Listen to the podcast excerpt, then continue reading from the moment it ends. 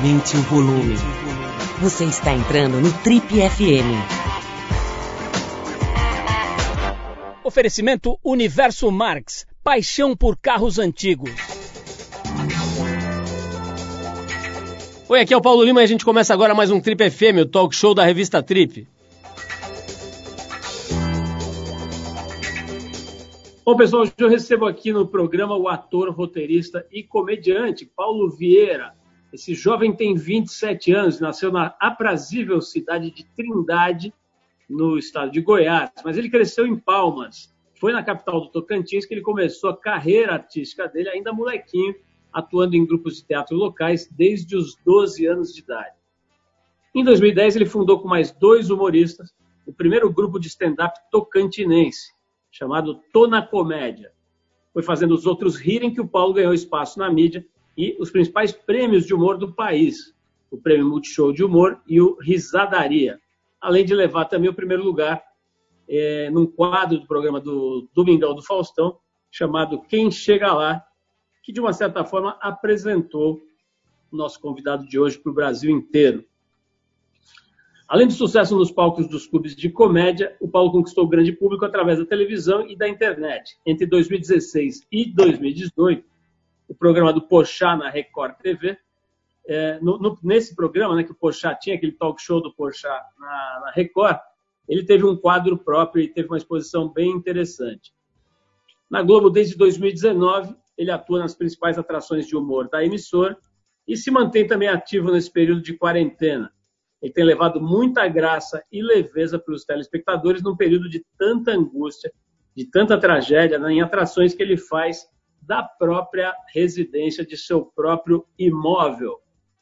Paulo Vieira, meu querido, um maior prazer te receber aqui, cara. É, a gente tem acompanhado prazer é todo meu aqui, né? Desde a eu comecei a prestar atenção em você no, no programa do Porchat lá na Record, né? Você tinha uma, uma, uma, participação muito divertida ali, ficava uma espécie de, de louro José ali, né, cara? É, é, eu era o preto José do pai. e fazia, e, e, fazia uma, uma coisa muito legal, porque não é fácil, né, cara, você fazer esse papel assim meio de coadjuvante, né? Ser coadjuvante é uma arte muito sofisticada, né? Então, é. desde então eu comecei a prestar atenção e tal, e foi legal ter tido essa chance agora de te conhecer, de, de bater um papo, ainda que seja com essa separação dessa telinha aqui, né? O, o Paulo, é. primeira coisa, cara, você deve ser a pessoa mais famosa de Tocantins, ou pelo menos da tua cidade, aqui de Trindade, né, cara? Isso fácil. Pior que não sou, assim. Eu, eu nasci em Trindade, eu, eu, mas eu me considero tocantinense. Eu digo que eu sou tão tocantinense que vim de Goiás, como o próprio estado.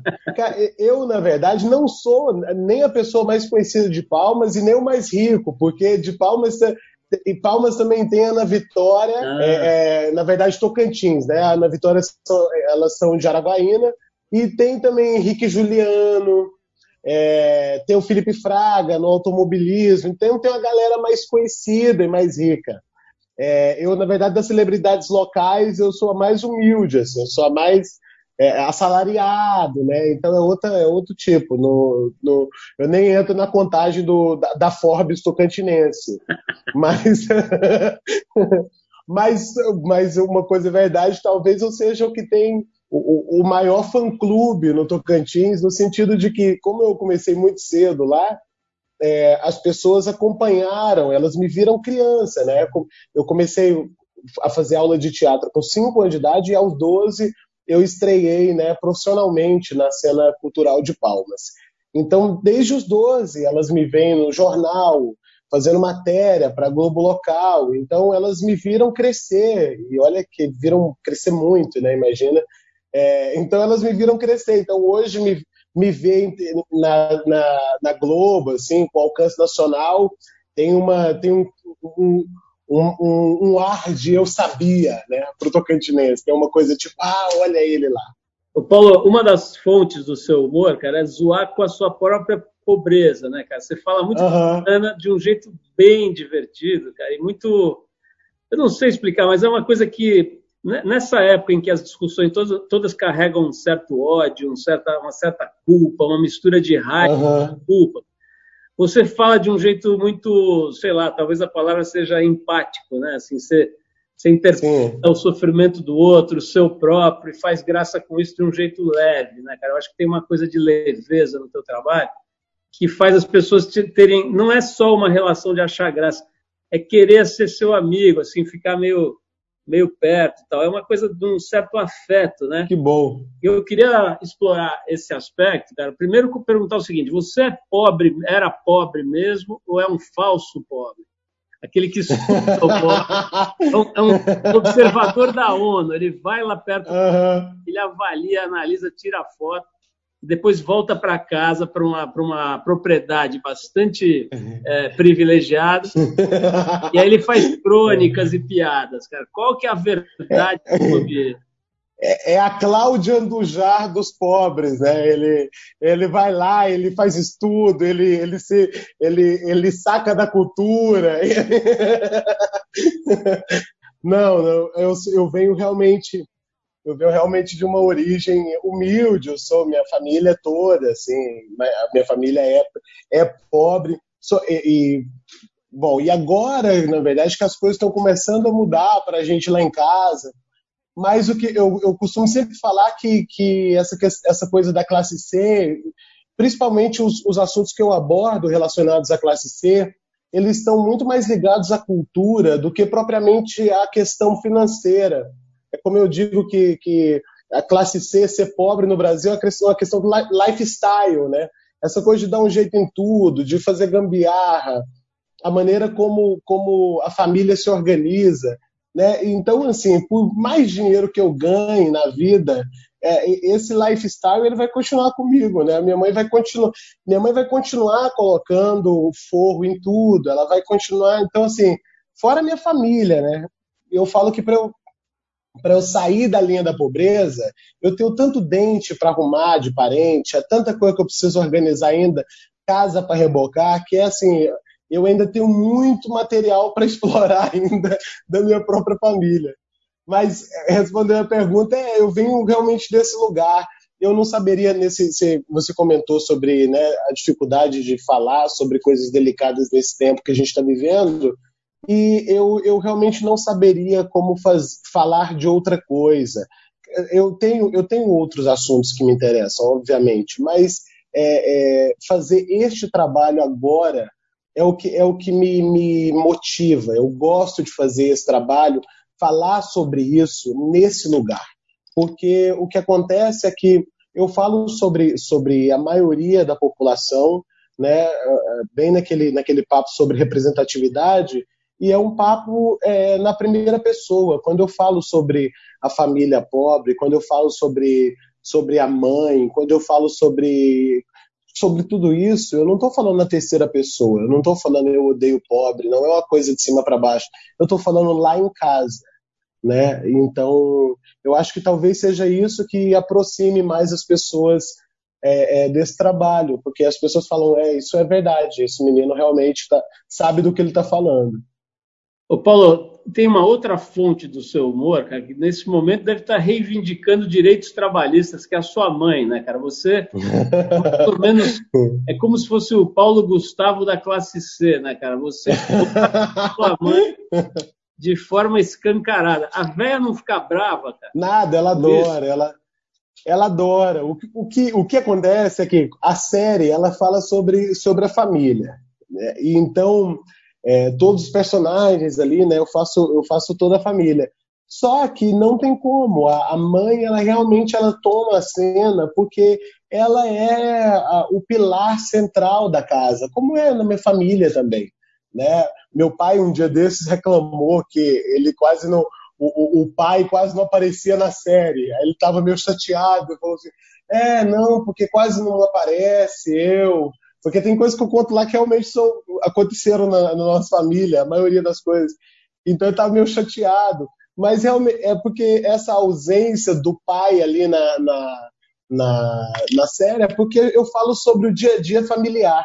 E o meu pai, cara, trabalhava de 5 da manhã até as 10 da noite, né? Então, essa rotina familiar, almoço do dia a dia, resolver problema na escola, resolver problema de casa, tudo ficava para minha mãe. Então é natural que ela seja realmente a estrela da série e seja sobre ela também.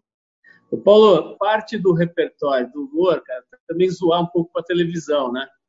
Sim. Você, cara, trabalhou de uma certa forma, não sei se estou errado aí na minha análise, mas eu acho que o lançamento, assim, vamos dizer, exposição maior, foi lá no, com o Porchat na Record, né? Cara? Foi. E foi um momento importante, porque o Porchat foi para a Record e assumiu uma coisa de vou fazer um trabalho diferente numa rede que não é a, a top, digamos. Né? Uhum. Uma, uma, atitude até corajosa, profissional e tudo, né? E fez um bom trabalho, um programa bem, bem feito e tal. E você foi uma peça desse programa importante. Só que depois você foi para a Globo, que, pô, em tese, pelo menos, é a melhor TV com mais, mais equipada, mais estruturada e de maior abrangência, de mais grana. Sim. Então, a minha pergunta é muito simples: é o seguinte, o que, que a Record tem que a Globo não tem? O que a Record. Caramba, que pergunta, mas ótima pergunta. É... A Record tem. Uh... Bom, eu, eu, eu, eu, eu vou falar do meu lugar, assim, era como eu me, me sentia na Record. Primeiro a benção, né? A Record tem a benção, é primeiro de tudo. Mas o que na Record eu sentia um, uma liberdade é, sobre, sobre responsabilidade, né? Falando sobre responsabilidade. Na Record eu, eu, eu me sentia livre é, no sentido de, de que não esperavam nada de mim. Na Record eu era eu era só um carinha do canto, as pessoas achavam que eu era assistente de palco, eu tinha que eu vivia corrigindo o jornalista, falando, não, eu sou sidekick, e aí o quê? Então eu era assistente de palco, sabe? O, o, o Ellen Gazzaroli gordo do Fábio ali no. no, no então as, as pessoas não, não, não esperavam nada de mim. A, estrela do programa era o Fábio, e tudo que viesse de mim era lucro. Então, assim, todo mundo, o público não esperava nada de mim, os patrocinadores não esperavam nada de mim, a empresa muito menos, né? A maneira como eu fiz o, o Emergente como Agente, que depois virou Isso é Muito Minha Vida, eu, eu, eu menti que tinha uma que, que, manda, que o roteiro mandou uma cena, falei com o diretor, a gente gravou, eu editei. A Record me ensinou muito nesse lugar também. Tipo, eu pegava o meu material, eu escrevia a minha série, eu filmava com o Gus, eu ia para a ilha de edição, eu editava junto com ele. Então, o que ia para o público no final eu era 100% responsável por, por, pelo que as pessoas estavam vendo.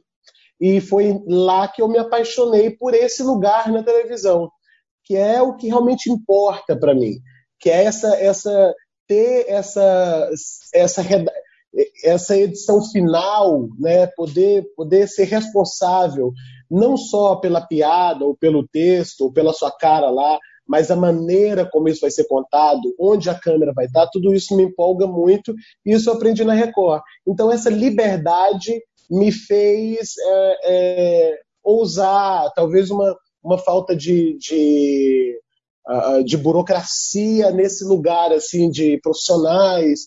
Então, talvez seja isso, assim. Mas é muito mais relacionado a quem eu era naquela época do que necessariamente sobre a empresa.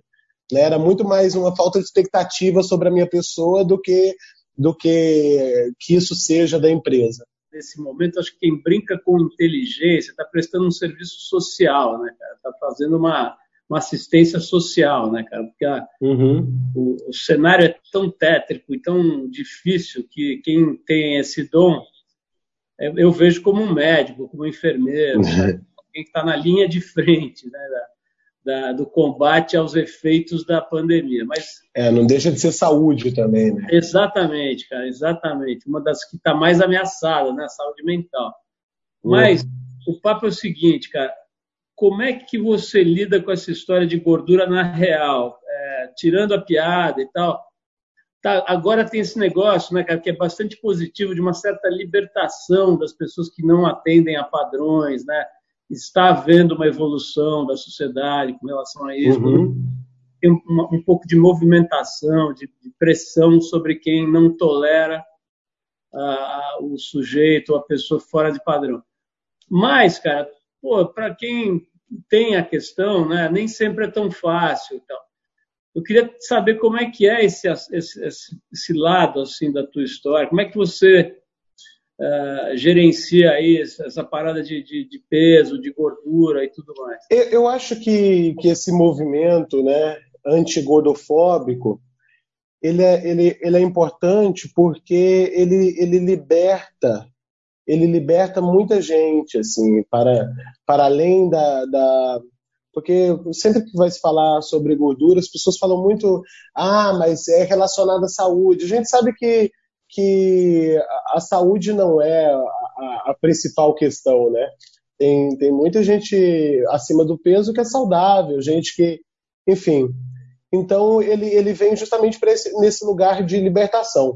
Eu, é, como sou uma pessoa que, que compactuo desse, desse pensamento, é, o, que, o que eu tento sempre aparentar é que está tudo bem, está tudo resolvido, tudo certo. Mas a verdade é que não tem como você é, você tá você, você ser 100% desconstruído e ignorar as coisas que você vê o tempo inteiro, os lugares onde, as pessoas, onde, onde a mídia te coloca, né, o lugar para o que o mercado te empurra. Né? Então, eu, por mais que eu, eu tento muito, né, que, enfim, terapia e tudo, mas o, o, não deixa de ser uma cobrança essa, essa questão essa questão do peso. Eu sou pessoa que eu faço dieta o tempo inteiro, tipo, eu sou é uma luta eterna com a balança, porque não adianta, eu fico uma coisa que me pega muito é que não adianta eu ficar falando só, ah, que tá bom, eu tô feliz, só eu trabalho com a imagem e a, as empresas não vão não, não vão patrocinar. Então a parada é essa. Então eu, existe um, eu me sinto pressionado nesse nesse lugar da, do mercado que é, cara, eu gordo não vou fazer tais, tais, tais, tais, tais empresas. Então eu, eu tenho que emagrecer para fazer tais, tais, tais lugares, tais empresas. Tá? Então tem essa, essa pressão do mercado que talvez seja o que o que mais me, nesse lugar né, de ser gordo talvez seja o que mais o que mais me pressiona. É, eu sempre fui gordo a vida toda na escola é, eu sempre lidei com isso de maneira de maneira tranquila, assim, né? Com, to, com, com, com todas as bacadas, né? Que isso que isso implica, né? Questão de bullying, sofri bullying na escola e te, sempre tentei reverter isso com humor, né? O humor é uma fuga também, né? Então isso sempre foi uma fuga. Mas hoje em dia não é mais uma questão de bullying, é uma questão de mercado, é uma questão de que eu posso fazer ou não é, tal filme dependendo da campanha que eu vou fechar ou não. Cada vez mais a gente vê o trabalho do ator sendo associado com quantos seguidores ele tem na rede social, com quais são as campanhas que ele fecha para fazer public post. E você vê as empresas cada vez mais preocupadas com isso. E então existe essa, esse lugar que talvez seja um lugar que me impressiona mais hoje do que quando eu era criança e eu via gordo, baleia, saco de areia. Então hoje, hoje talvez essa, essa pressão do tu não vai fazer publicidade talvez seja ainda mais me deixa ainda mais num canto, no canto da sala. Paulo, o, eu não sabia, mas eu vi aqui, a gente fez uma pesquisa aqui para preparar a entrevista e estou lendo aqui, ó, na despedida do programa do Pochá, você contou que estava quebrado, tinha sido despejado do seu apartamento quando foi chamado pro, pelo Fábio para integrar, integrar, o programa, né? Então, assim, resumindo, você estava uhum. na lama e o programa na sarjeta te salvou, né? Mas, cara, mesmo, na mesma pesquisa eu vi que você estudou jornalismo, né? Sim. E você chegou a formar em jornalismo? Não, não entreguei o TCC, aquela história de sempre. Mas vem cá, por que, que você estava tão quebrado? Você não arrumava nada ou você estava insistindo numa, numa atividade que dava pouca grana, stand-up? Me explica um pouco essa. É. Artes, né? O, o, embora também se eu tivesse fazendo jornalismo, não sei se estaria tão diferente, é. mas eu, o, que, o que aconteceu foi eu eu tinha quando eu fechei o contrato com a Globo, eu me mudei para São Paulo definitivamente. Eu, eu, eu, fui contratado da Globo em 2015, né? Quando eu ganhei o Faustão. Então eu fiquei um ano lá, na geladeira, não, não fiz nada. E aí, depois de um ano, falaram tchau, beijo. E eu, então, eu tinha é, um aluguel para pagar, eu tinha uma vida e não estava acontecendo os shows e tudo. Eu tentei devolver o apartamento, é, não consegui, a imobiliária não, não topou. Então, o jeito foi esperar vencer o, o, os três meses e vir ação de despejo. Quando eu fui despejar, e aí eu fui despejado, né? Tentei, estava tentando vender o, carro, o meu carro, eu tinha ganhado um carro no Faustão, e aí eu fui vender o carro para poder resolver essa questão, que tá lá, fazer, enfim, fomos despejados nesse, nesse tempo e foi justamente, se não me engano, foi no dia que, eu, que a gente que a gente foi despejado que eu fiz o teste para o programa do Pochá. Então era um, foi realmente uma, uma fase de, de, de repensar a carreira mesmo. Eu tinha acabado de sair da Globo, chegar na Globo naquela época para mim era um sonho, assim era o lugar onde eu gostaria de estar. É, e, e chegar na Globo, ter esses sonhos frustrados, não não dar certo, né? Depois ficar desempregado, sem condição de, de, de pagar todas as contas, e, e, e depois é, é, entrar no programa do Pochá foi muito importante para mim, porque foi, me deu uma centrada boa de carreira e eu perdi o medo também. Eu já vi que eu perdi o medo de, de, de, de não ter emprego. Eu falei, ah, tudo bem, é isso mesmo. Uma hora você está desempregado, outra hora você arruma um emprego, existem outras emissoras, o, o mundo é maior que isso. Foi muito bom, porque hoje, por exemplo, quando eu, eu, chego na Globo, eu chego com muita sobriedade, não tem, não tem mais aquele deslumbramento que eu tinha em 2015, né, de tipo, caramba, eu cheguei onde eu aqui, né, e então é uma relação mais sóbria, o que me permite enxergar as coisas de uma maneira mais mais mais interessante, eu acho. Paulo, falando agora mais um pouco assim sobre o lado mais, digamos, mais duro da vida, cara. Eu vi que você pegou uma meningite casca grossa aí pouco tempo atrás. Uhum. Pô, é realmente um cara original, né? Assim, você não quis pegar, pegar uma, uma meningite. O, é, cara, o cara é, é hipster até na doença, né? Como é que foi essa história aí? Como é que, que foi? Me conta. Cara, eu falei, eu até comentei com o meu irmão, eu falei, mais hipster que isso só se fosse tuberculose, né? Uma coisa assim, vai, vai pra serra para ser curada a tuberculose. É.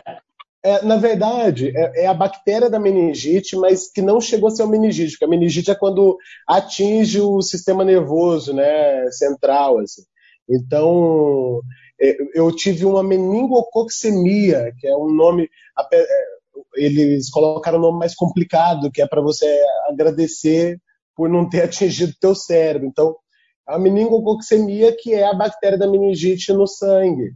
É, e aí fiquei, sei lá, mais de duas semanas internado. É, foi um susto bem grande, assim. Eu, eu, eu achei que, que para mim era uma, era uma gripe muito forte, só que eu estava tão mal que, enfim, eu, eu só aqueles problemas, é até feio de falar, né? Eu geralmente vou ao hospital quando me levam. Então eu fui levado ao hospital e, e lá viram que era meningococcemia, que é uma, uma que é uma, uma doença que mata em 12 horas. Então assim, quando é, é, por isso e o médico até falou, a gente não pode brincar com febre, né? Quando a febre é um sintoma muito forte, né? Se ela não abaixa, tem que tem que ir no hospital. Então eu fui já horas depois, muito mais de 12 horas depois, eu fui, fui para o hospital. Eu fiz uma diária de cinema com meningococcemia. Eu tinha, tinha um filme para gravar, era a última diária.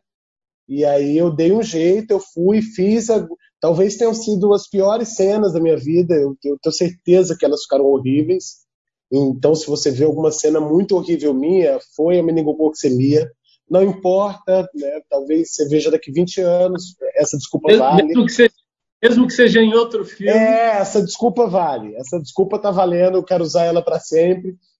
Mas depois da diária de cinema que eu fui no hospital, e aí foi, foi barra.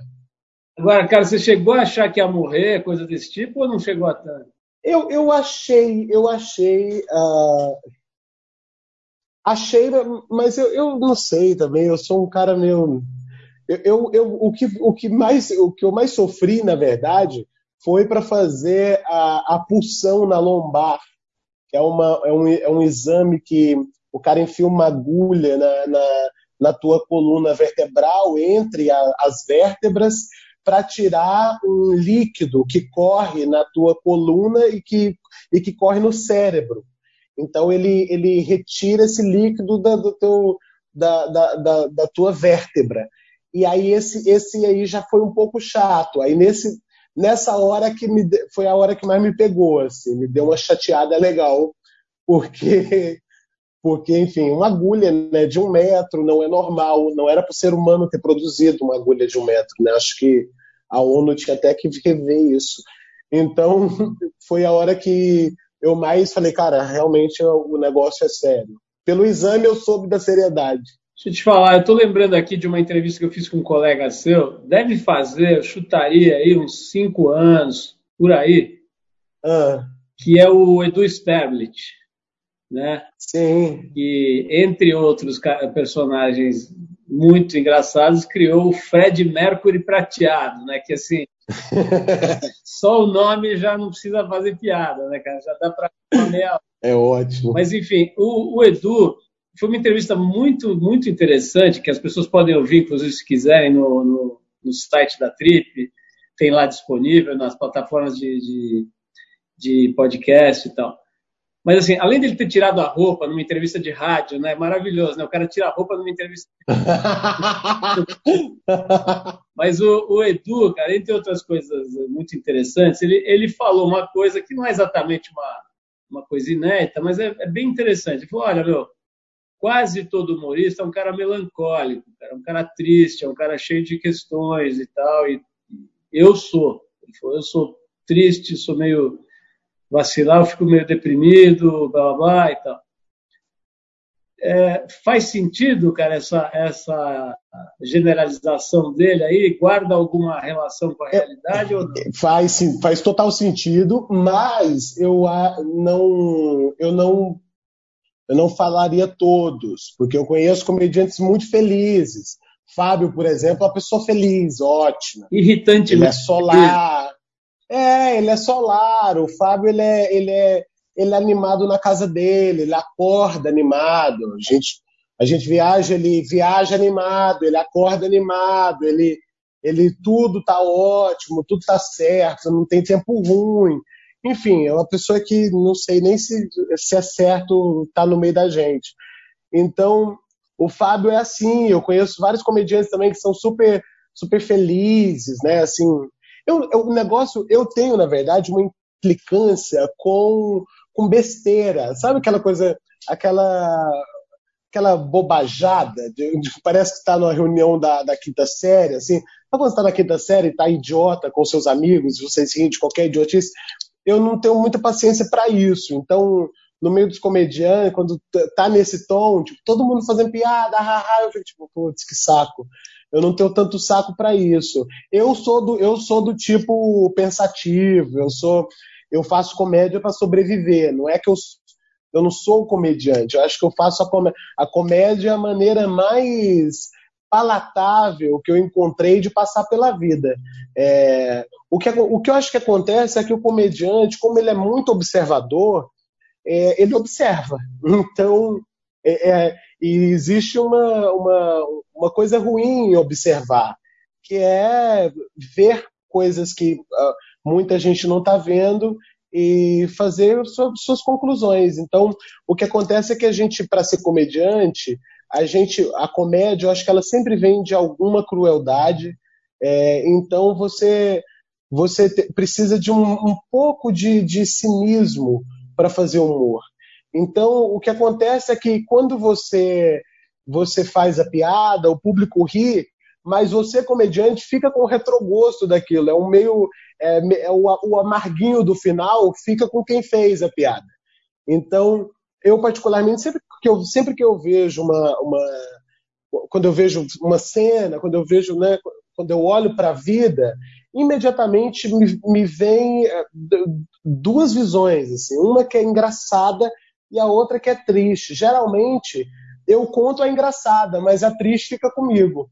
Então, eu sou uma pessoa reflexiva, eu penso muito sobre a vida, eu penso muito sobre as coisas, eu sou um cara, eu sou um cara mais recolhido, porque e, e realmente acho isso. Assim, acho que a comédia é um óculos e o, nosso papel é dar algum conforto para as pessoas, oferecendo esse óculos, né, que é a minha maneira de ver a vida. Quando eu falo, olha, minha mãe faz isso, isso e isso, a pessoa se identifica e fala, caramba, a minha também, eu nunca tinha reparado, e ela ri, né? É uma é um, é um, um óculos, né?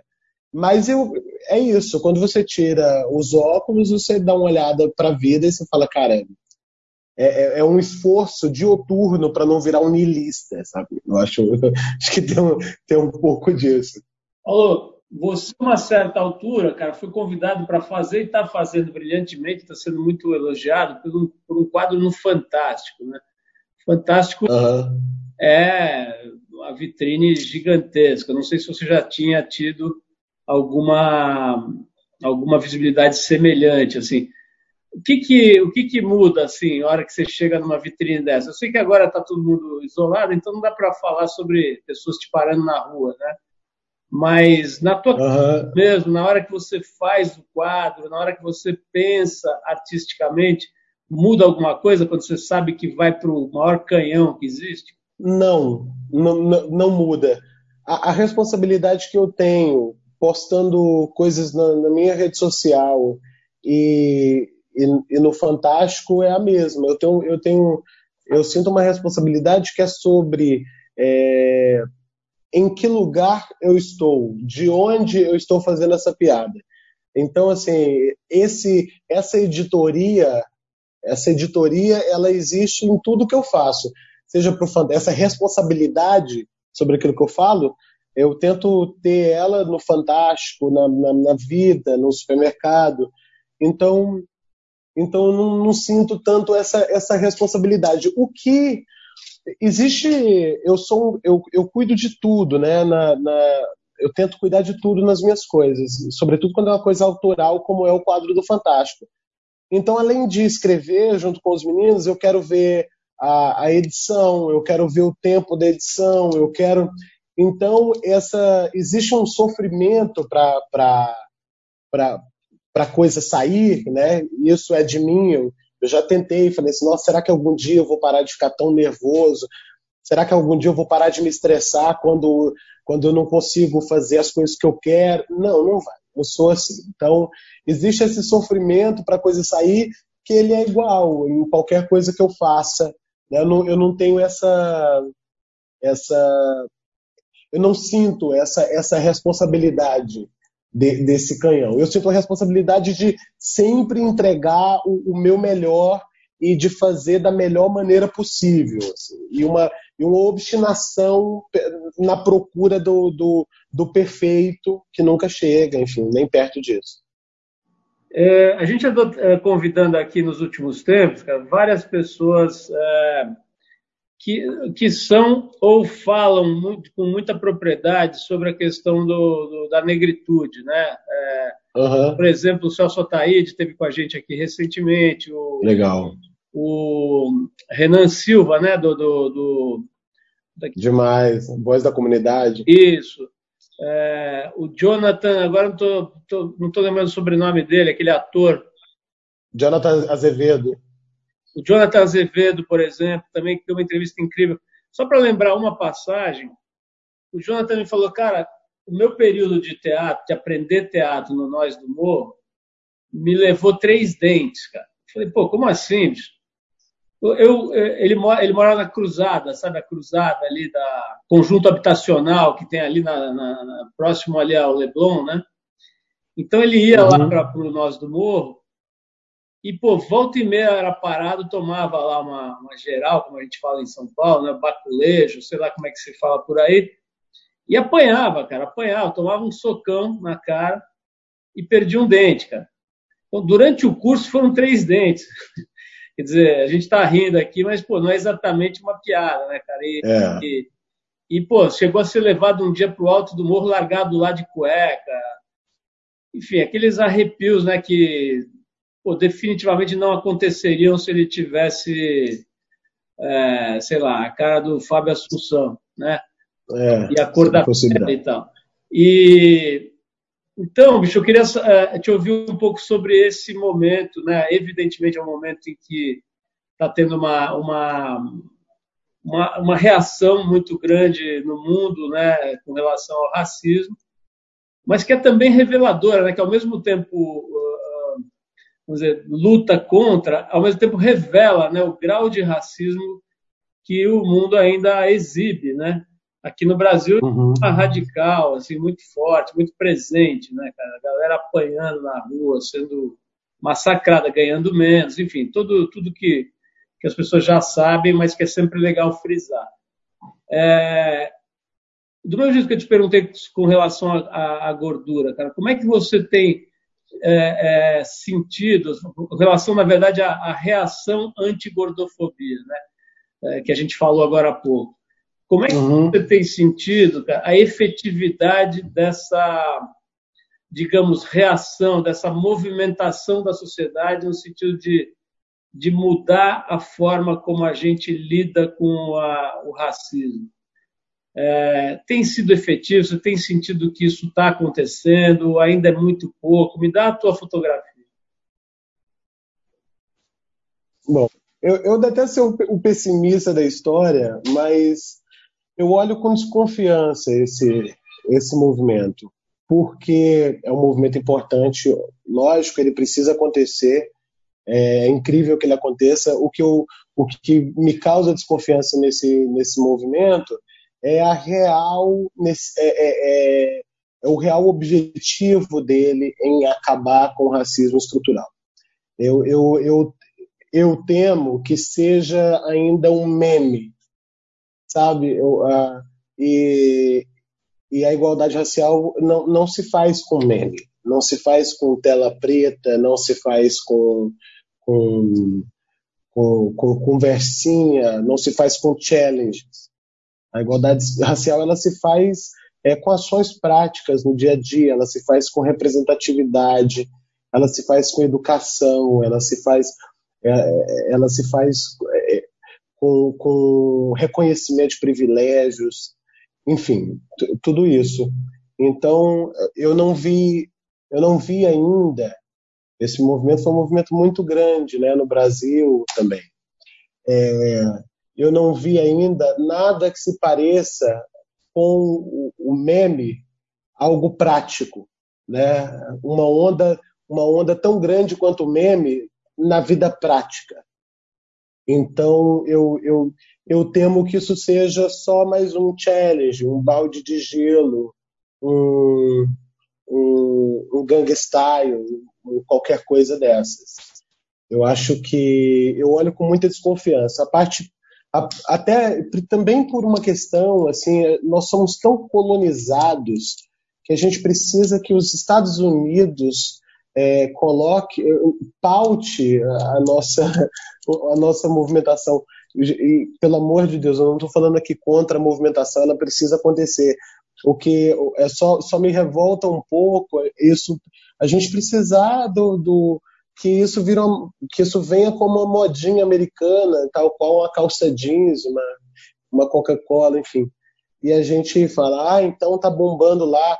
Você vê empresas americanas empresas que têm sede no Brasil se posicionando contra o racismo, que na verdade traduziram o, o tweet da, da empresa americana. Então, assim, essa empresa realmente está lutando contra o racismo? Não, ela, ela traduziu o tweet da, da, da, da matriz dela nos Estados Unidos. Então, sobre representatividade também, quando você para para pensar, né, a gente não tem tantos avanços né? Enfim, sem, sem, sem querer mergulhar vocês num, num, num mar de pessimismo, é, o que é isso? Eu, eu, eu a, a, minha torcida é para que esse movimento desperte ações é, concretas e que ele desperte principalmente quem, quem mais me interessa nessa história toda, que é o povo preto. Tem muita gente dizendo que é pardo, tem muita gente que não se inclui nessa luta, que não se acha é, é, é, pertencente a essa luta, que nem sabe que, que, que foi escravizado. Então, é, a informação chegar até essa pessoa, até esse preto, esse preto precisa saber o que o racismo estrutural faz com a vida dele. Esse, esse, o povo preto precisa saber o, o que a, a, o, o, todo o, o século de escravidão no Brasil fizeram hoje na vida dele prática. E é, e é, é aí que está a minha esperança. É nesse despertar do povo preto, e aí eu acredito numa mudança mais real. Eu, eu, por enquanto, eu acho que ainda é meme. Um meme importante, mas que não, não, resolve. Não resolve a vida do jovem e os seguranças lá no shopping. Não resolve a vida do, do, do cara que a, a juíza deu mais tempo de prisão por causa da raça, entendeu? É, é são ações práticas que resolvem. Falou como, é, tendo em, em, vista essa sua visão crítica, digamos, quem são, se você puder citar, cara, referências de pessoas cujo trabalho está sendo efetivo, né? Ainda que você tenha colocado alguma dúvida, né, sobre isso ser um... Uhum. Não. É, tem pessoas que você olha e fala, puta, esse trabalho aqui, ou essa postura, esse jeito de atuar na vida, cara, me representa, né? Te ocorre alguém?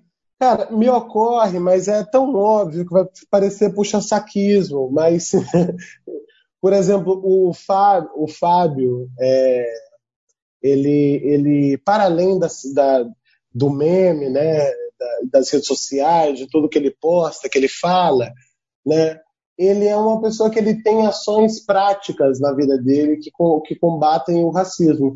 No próprio Porta dos Fundos, que que tem que está revendo todo o processo de contratação, né? O, o tanto de, de elenco quanto também de roteiristas, de né, que prevê aí uma, uma, uma, uma, contratação muito grande de mulheres e negros é um cara que eu e o Fábio é uma pessoa que sempre lutou por representatividade nos convidados dos programas dele. Então ele ele é um cara que pega a lista da produção e fala: "Tá, mas cadê os negros? Não tem negro". Então ele vive escalando negro para as coisas, sabe? Vai, ele vai fazer comercial, fazer um comercial agora, falaram: "Ah, precisa de uma vai ter uma mulher para você". Falou: "Precisa ser uma negra".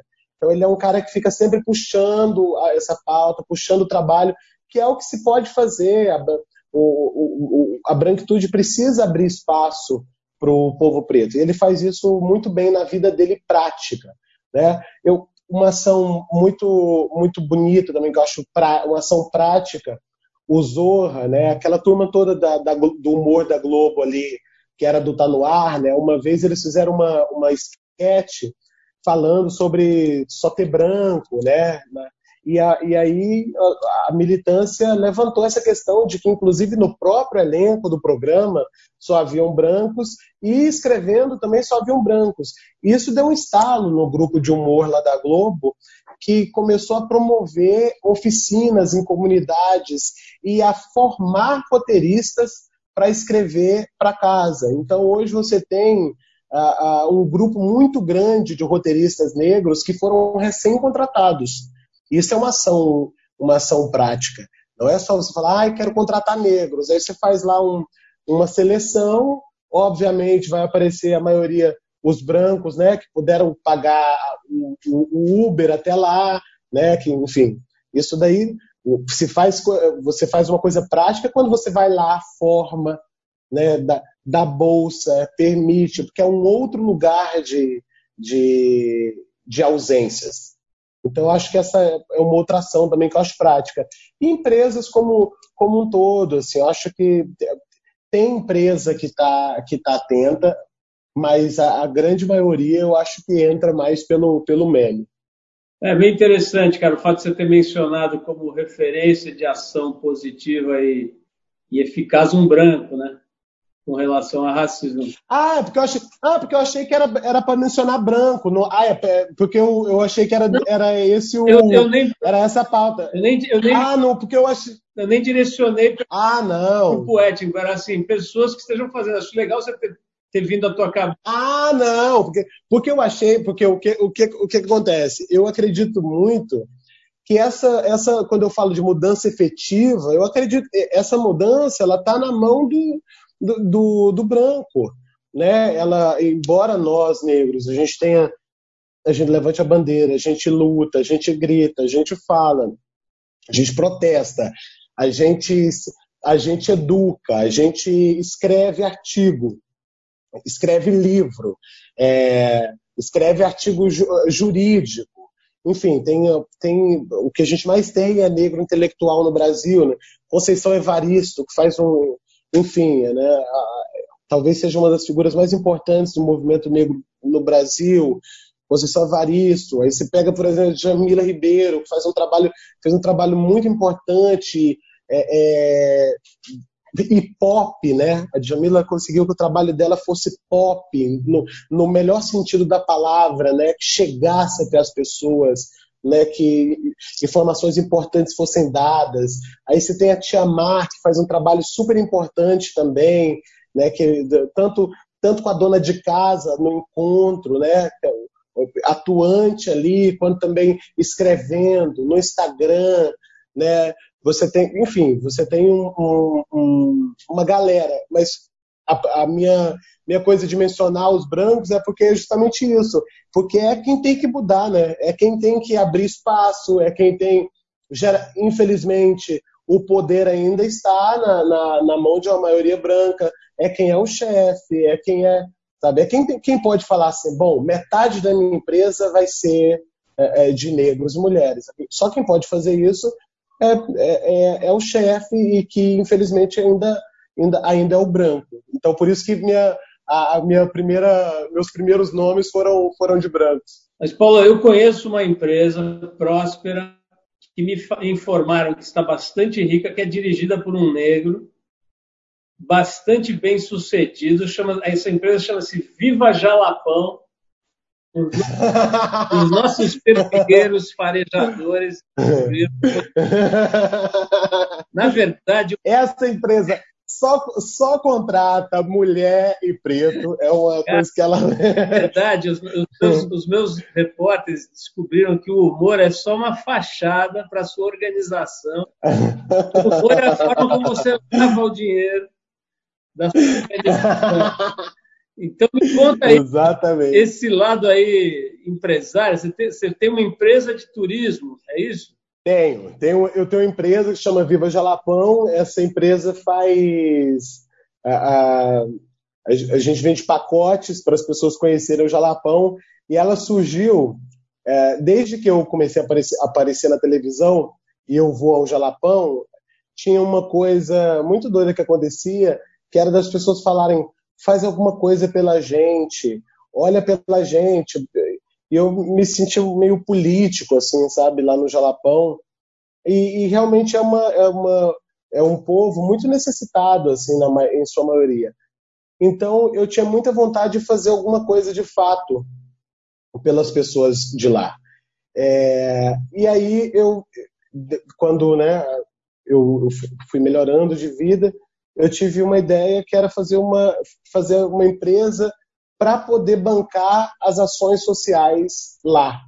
É, então, eu fiz a Viva Jalapão, que parte do, do, do pacote, quando a pessoa compra o pacote, parte do pacote é revertido em ações de educação na região. Então, a gente equipa melhor bibliotecas, a gente, a, a, a gente doa computador, livros, coisas desse tipo, e nós estamos agora construindo uma escola é, numa comunidade quilombola lá no, lá no Jalapão. Ainda, quer dizer, não começamos essa construção, né, por causa da, da Covid e tudo, a comunidade preferiu ficar mais isolada, né, até que viesse uma vacina, o que eu achei lindo, né, super certo. Então a gente não começou a construir nem nada, mas vai acontecer. Essa, nós vamos fazer uma escola, uma escola lá e eu acredito muito nisso, no, no poder da educação. Eu acho que acho que a educação ela é libertadora. Acho que eu sou uma pessoa que eu, eu fui liberto pela educação, fui liberto pela pela pela cultura. Eu fui eu fui informado do que é o mundo e, e, e, e de, que eu, e de que não existem limites nesse mundo para mim, eu fui informado isso através da educação, através da cultura. Então, depois da, da última eleição, principalmente, onde eu me vi em brigas tão, tão rasas, e eu pensei, por que, que essa pessoa não está entendendo o que eu estou falando? E aí eu cheguei à conclusão de que o que faltava era oito anos de ensino fundamental bem feito. Eu falei, eu não vou ter tempo hábil para conversar com essa pessoa sobre história, sobre ciência, sobre fascismo, sobre tudo isso. Então eu falei, cara, a única, a única solução é educação. Então a gente é, foi quando a gente inaugurou a, a, a Viva Jalapão, muito nesse, nesse, nessa ideologia de, de libertar pessoas através da educação e de mudar mundos. Assim, por mais clichê que seja aquela, aquela coisa, né? Se você muda a vida de uma pessoa, você mudou um mundo por completo por mais clichê que seja, é nisso que eu estou me apegando, porque eu, já, eu não posso fazer uma escola em cada bairro desse país. Então, eu faço onde eu posso e, e tento mudar a realidade ali onde, onde, onde eu consigo. Paulo, para a gente terminar, cara, a gente estourou o tempo aqui, mas está muito bom o papo. Eu queria, queria deixar uma. Eu queria te fazer um convite para que você se transforme na mãe de Ná. Você lembra da mãe de Ná? Ah. Aquela, aquela pitoninha brasileira. Uhum. E, e, me diga o seguinte, cara, onde estaremos, Brasil, né, povo brasileiro e tal, onde estaremos daqui a cinco anos, cara? Nós vamos estar num buraco desgraçado, numa vala comum, ou teremos dado um salto quântico triplo olímpico, carpado, cara, em busca, em, na direção Poxa do vida. futuro melhor? Talvez a, a, a maior angústia desse tempo seja justamente essa falta de perspectiva do, da, do mês que vem. Mas eu, eu, eu acredito que nós vamos eleger em 2022 um presidente democrata. Acredito que a nossa economia vai melhorar. Acredito que as pessoas terão mais empregos. E acredito que a gente vai caminhar para um, uma população mais educada e mais consciente de quem ela é, né? Uma população que entenda entenda que se um cara se um cara prefere uh, uh, tirar do, do trabalhador ao empresário, ele ele ele automaticamente eu como trabalhador penso esse cara não é tão legal. Eu acho que a gente caminha e acho que a gente vai aprender a dialogar mais entre as pontas, sabe? Acho, eu acredito nisso. Quer dizer, na verdade eu nem acredito. Na verdade eu faço essa, essa é mais é mais uma oração é do que do que uma previsão. É só eu não, eu tô falando aqui, eu não sei nem se eu acredito. e aí, né, o Hexa vem, aqueles que Neymar faz 7 a 0 na Alemanha, e aí a gente vai sonhando. Mas a gente precisa sempre acreditar que, que daqui cinco anos o Brasil vai estar melhor e de que as coisas vão melhorar, porque imagina, né? Se, se não for a esperança, esse país já tinha acabado há muito tempo. Paulo, agradeço, agradeço demais, cara. Adorei te conhecer, bater esse papo, foi muito bom. Fiquei feliz. Muito obrigado, eu que agradeço. De ver o teu jeito leve, né? Confirmando assim o que a gente já percebe no teu trabalho, né, cara? Um jeito leve e gostoso de lidar com a, com as coisas, de olhar para tudo sem deixar de ter profundidade, de ter, de ter responsabilidade também, né? Hoje você está numa posição aí de pô, um monte de seguidores e de gente te olhando e te tirando como referência, acho que é muito bom para todo mundo que tem a gente como você aí ocupando esses lugares, cara. Então, parabéns pela tua carreira, pela tua trajetória, pela tua graça, né? No, no sentido amplo da palavra, né, cara? Do, da, do humor e tal, mas da graça da bênção, assim, da, de ter esse, essa capacidade de encantar. Paulo, obrigado, cara. Muito bom estar com você. Obrigado, Xará. Valeu pelo espaço. Um prazer estar aqui. Contem comigo sempre. Você ouviu mais uma edição do Trip FM, uma produção da Trip no ar há mais de 35 anos. Direção e apresentação Paulo Lima. Produção Adriana Verani e Juliana Farinha. Roteiro Natália Cariati e edição Ludmila Daer. Quer ouvir outras entrevistas em edições anteriores do programa? É só ir no tripfm.com.br ou procurar pelo Trip FM na plataforma digital em que você costuma ouvir os seus podcasts. Estamos em todas elas: Spotify, Deezer e outras. Semana que vem a gente volta com mais uma conversa boa aqui no Trip FM. Abração e até a próxima!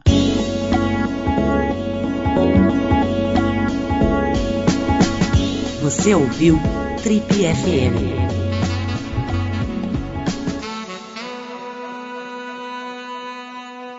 Oferecimento Universo Marx, paixão por carros antigos.